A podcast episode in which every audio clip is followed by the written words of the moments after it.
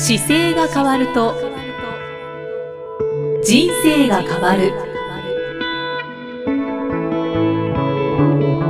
こんにちは生きみえです。この番組では中野生態東京青山の院長姿勢治療科中野孝明先生が人生が変わっていく成功する姿勢力についてお話ししていきます。中野先生今回もよろしくお願いします、はい、よろしくお願いします。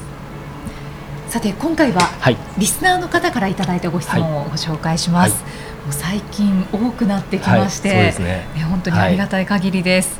えー、今回はラジオネーム MK さんのご質問をご紹介します。毎回興味深いテーマで楽しく拝聴しております。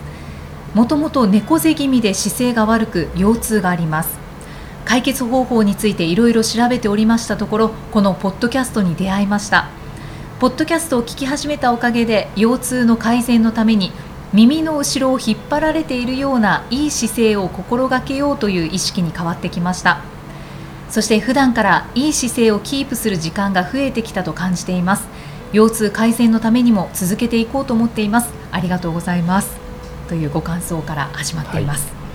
はい、えー、このような状況ですが1点ご質問させていただきたい次第です。前述のいい姿勢をすると喉が詰まるようなまた呼吸が浅くなり息苦しいような感覚があります。このことが起きるのは体がどのような状態になっているのか先生のご見解をお聞かせいただけないでしょうか。さらに調べますとストレートネックとこの息苦しさに関連性があるといった記事もあるように見受けられます。この息苦しさについてストレートネックは関連があるのでしょうか。考えられる原因や対策など分かる範囲で構いませんのでお聞かせいただけたら幸いです。というご質問をいただきました、はいはい、まずはいい姿勢をすると、はい、喉が詰まるようなまた呼吸が浅くなり息苦しいような感覚があるっていうことなんですが、うんはい、これどのような状態になってるんでしょうか？これはですねいい姿勢をやっぱりしようとするときにあの正しいこう背骨の S 字のラインっていうのがもともとあったときに正しい姿勢が一番完成されてるんですけど、はい。うん、その位置にあの長く使ってなかったために動かない部分が出てきてるんですよね。でそれでちょっとこう、顎を引こうとするときに本来だとですね緩んで動かなきゃいけない背骨の部分で動かない場所があってそれによってこの詰まるような感覚がちょうど出てきてしまってるのであの首の部分には骨が7個あるんですけど、その部分とかあと胸椎っていう胸の部分の骨があってですねそれがまあ12個胸椎っていうのがあるんですけどその部分の上の方の動きが多分少し動かしづらくなってるような状態があってですね、まあ、ちょっと極端に言うとこう曲がってしまったものを正しい姿勢でまっすぐ伸ばそうとして使う時に、はい、今まで曲がりすぎたためにそこから戻れない場所が何箇所か出てきてるんですよね。硬くなってしまう。そうですそうです。動きが制限されてるところがあってそれで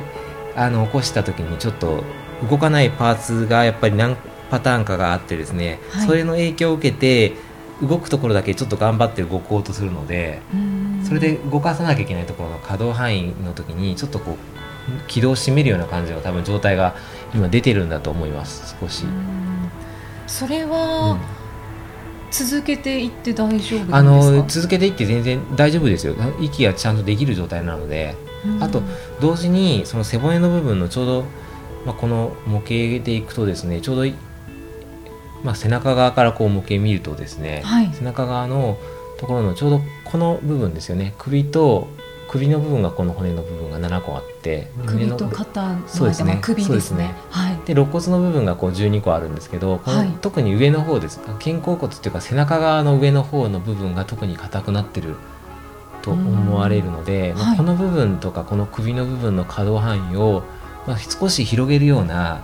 エクササイズをしたりとかですね。あとちょっとブログでもご紹介しましたけど、あの、可動範囲1個ずつですかね。この首の部分の1個ずつの可動範囲をちょっとチェックしてみるっていう簡単な方法があってま、っすぐこう体を正面に椅子に対して正面にまっすぐ座った時に、はい、首をですねそのままいい姿勢でいくのまま左側こう回していただいた時にですね、はい、見える視野の感じとはい、あとゆっくりこう戻してきてまた正面戻していただいてそこから今度右側に回してきた時に後ろ側見える視野の範囲があってですね、はい、それが対称であればおおむね可動範囲が左右対称に動いてるんですけどうん。本来はですねこれ回した時に実はどこまで行くと思いますか？ちょっと視野的な問題なんですけどね。えっと正常な時正常な時だと鼻を正面で0度で捉えた時に、はい。この鼻の鼻を角度でかかっていくとですね鼻が実は90度まで回ります。あ左側回した時になので、はい。肩と鼻の位置がおおむね揃うぐらいまでのところまで行くんですよね。あこれ実は私以前はい。中野先生にはい。検査してもらったんですけれど、はい。左の方ははい。回るんですよ。はい。右の方が回らない、回らないんですよ、はいっていうのがあの右手をたくさん使ってるからだなって教えていただいた記憶があるんですけれど、今もどうですか？まだ回らないですか？まだ回らないですね。左の方がはい。楽ですね、楽ですかはい。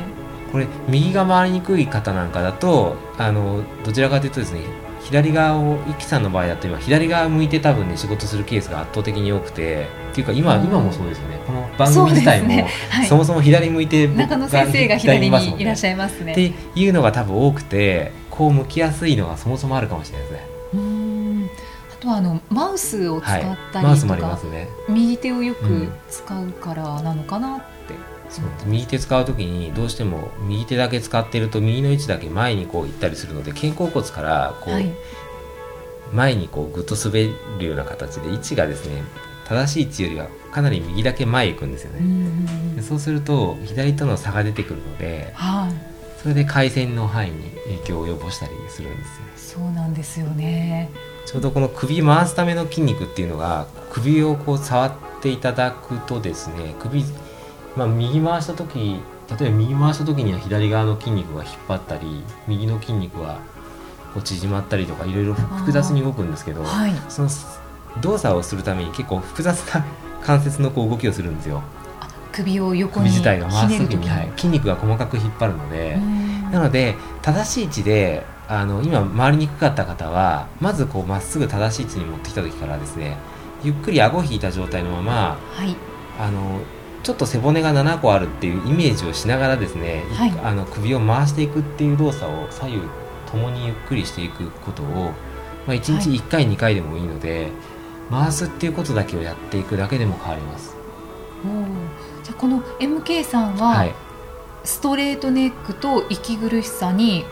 まあ、あ関連性はあるんでしょうか？っていうことにはありますね。ストレートネックっていうのもストレートネックになってるもの自体っていうのは首だけの部分がストレートになってるんですけどはい、首以外の場所に問題があって首がストレートになってるんですよ。うーん。なのでストレートネックってよくあるパターンはこう下向いて作業することが多いとですね、ちょうど首の部分には後ろに対して本来まっすぐ立った姿勢だと S 字があるんですけどこれがですね下向いてることが多いと首の後ろ向きのカーブがなくなってまっすぐになったことをストレートネックって言うんですよね。うんうんはい。でこのストレートネックの状態の方っていうのは常に前向いて仕事したり頭を下げてすることが多いのではい。同時に例えば肩こりがあったり背中の部分でいくと、えー肩甲骨の間の部分の関節の部分が常にもう前側に引っ張られた状態のまま動かなくなっていることが多いのですごく硬くなりやすいんですよ。なので同じこの MK さんの場合は気づかれてる通りであのもう極めて関連性が高いので関連してるんですはい、ね、なのでやれることはですね正しい姿勢で使う状態を増やすこととこのはい。動きにくくなってる場所を今度動きを少しでも取り戻せるようにあの動かす動作がすごく大事なので私が実際教えてるんだところ例えばストレッチポールっていうポールをですねはい。こう背中のところに横向きに置いて伸ばしたりとかですねこう横向きに。縦長のポールがあるんですよ、はい。それを横向きにして背中を転がるように一個ずつ置いていったりとかですね。ほう。まあ、そういうエクササイズを教えたりもしますね。寝ながらするような、はい。それをすることによって。で、こう要は普段前側で使うことが圧倒的に多いので、今度反らせる状態を作りたいわけですよ。うーんそれをあのゆっくり返す方向を使っていければ、あの少しずつ稼働できる範囲が。それもですね年々どうしてもその関節の間っていうのがい狭くなってくると、椎間板を潰したりとか関節面が動けなくなっちゃうんですよね。でそうなってくると戻しにくくなってくるので少しでも早い時期にあのカーブを後ろ向きのカーブをこう使う頻度を増やすっていうのすごく大事で。ぜひしていただいた方がいいですね。はい、そうですね。40代っていうか本当にね早い方だと20代からこの背中の部分ってすごく硬くなり始めるんですよね。そうなんですか。はい、これを一個ずつこう動かしていくようなことっていうのはすごく体にとってはあの姿勢保持する上ですごく大事なので。ぜひ今中野先生に教えていただいたことをやっていただいて、はい、あのやり続ければ柔らかくなったり可動範囲が広がったりあの一個はね絶対そうなるっていうわけではないんですけど必ずしもあの変わるっていうよりは今の状態を悪くしないためには絶対そこでやった方がいいんですよ。あキープするキープするためには。であの腕のいい治療する先生だとその場所を少し直したりは全然できるんですよね。これはちょっとあのいろいろ技術があるんでその、はい、この特に胸椎の上の部分とか首の部分っていうのがあの結構治療する時に難易度が高いんですよね。そうなんですね なので世界的にもアメリカのカイロプラクターとかと喋ると、まあ、この場所が治療できるようになると、はい、まあ、食いっぱぐれることがないって言われるぐらい すごく大事な場所で。頭に近いですしね。そうです。なのですごくこの首の部分ってすごく大事な場所なんで、はい、あの自分でやりづらいっていうかまず止めなきゃいけないので少なからずまっすぐのいい姿勢を使いながら使っていくっていうことと、うん、その状態で左右に動かしたりとかですね、まあ、上向いたりもそうですけど、はい、普段体が持っている動作をなるべく使うようにするっていうことはすごく大事です。もうどこでも動かして柔らかくしておくそうですね。ってことですか。多分ね、デスクワークされてる方だと思うので、はい、下向いて作業することが多いので、はい、正しい位置に戻して使うこととあと、まあ、上を向くこともすごく大事ですよね。上を向くってなかなかないですからね。そうですね。普段動かしてないなっていうところをそうですね。首を上げたり、うん、横 MK さんの場合特にその背中の後ろが多分上が硬そうなんでそこをちょっとこう、はいそうですね。伸ばせるような状況を作れるというのであの筒のようなこうストレッチポールっていうのをまあ横に使っていただいて、はい、でもし高さがあの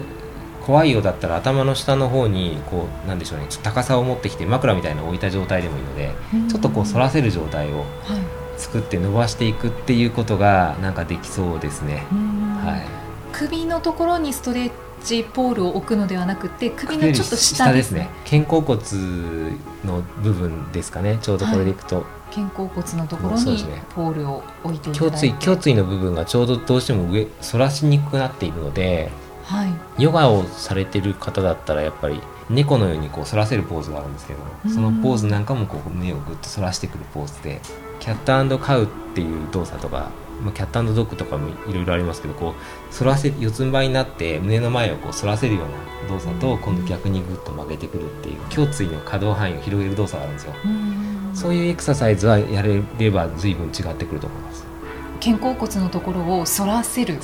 ことをした方がいいんですね。すね手引いて今イキさんがやってるようなこう胸を引いて、はい、角にこう胸の前を張るような状態もすごい大事ですね。肩甲骨を寄せる。はい。胸の前広げるような状態。胸を張る、はい、